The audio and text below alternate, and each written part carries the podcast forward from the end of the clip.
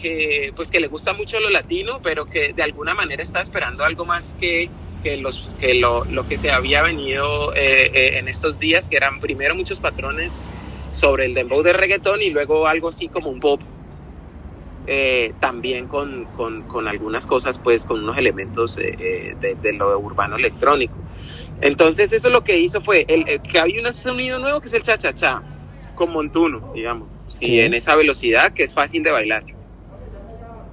Por otro lado está el recuerdo, o sea, junta dos generaciones, pues porque ya los que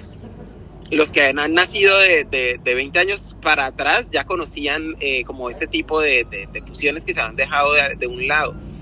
Y entonces eh, eso, pues por supuesto con el soporte o como soporte a la película, por, por, por decirlo en la proporción que es, pues va a llegar muy lejos. Sí, yo hablaba con, con precisamente con la con Yvette Merino, que es la productora de la película, y me decía que, que ya la manera en la que en la que se está midiendo esta canción es eh, eh, no pues no, es la misma en la que con la que se, se pueden medir las otras empezando porque por solo streaming fue que llegó al al al, al, al, puesto C que entró en cuando las radios vieron que por streaming estaba funcionando mucho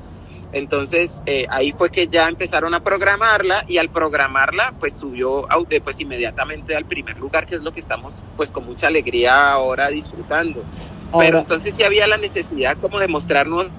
contenidos por parte de, de, de uh, como ese mercado latino, había una necesidad como escuchar cosas nuevas. y, y pues ahora mismo esto está seteando como, como dicen los acá el, los estadounidenses dicen eh, eh, racing the bar, entonces están poniendo, esto no es racing the bar, sino que es como eh, another kind of bar, o sea, como otra, otro tipo de vara, otro tipo de,